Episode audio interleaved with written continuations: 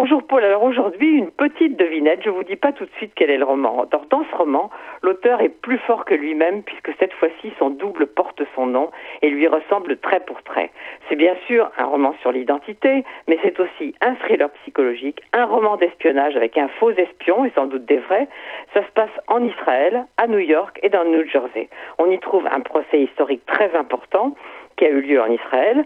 Pour le héros, le moment est venu de tout tenter au risque de tout perdre. Ce héros n'a qu'un but, prouver que la fiction est plus forte que tout et qu'à la fin, c'est toujours le roman qui gagne. Que vous dire encore Que le sous-titre est une confession et que pour moi, c'est un chef-d'œuvre.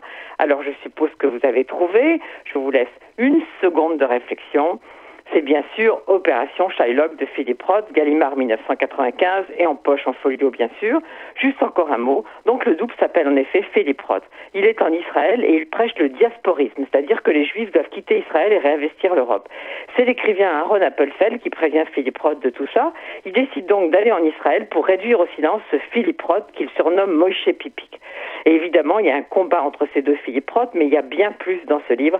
Allez-y, c'est Opération Shylock, c'est humour folie, génie, c'est magnifique et c'est très bien traduit par Lazare Bitoun. Voilà, à demain, pas de surprise demain, je vous dirai ce que c'est.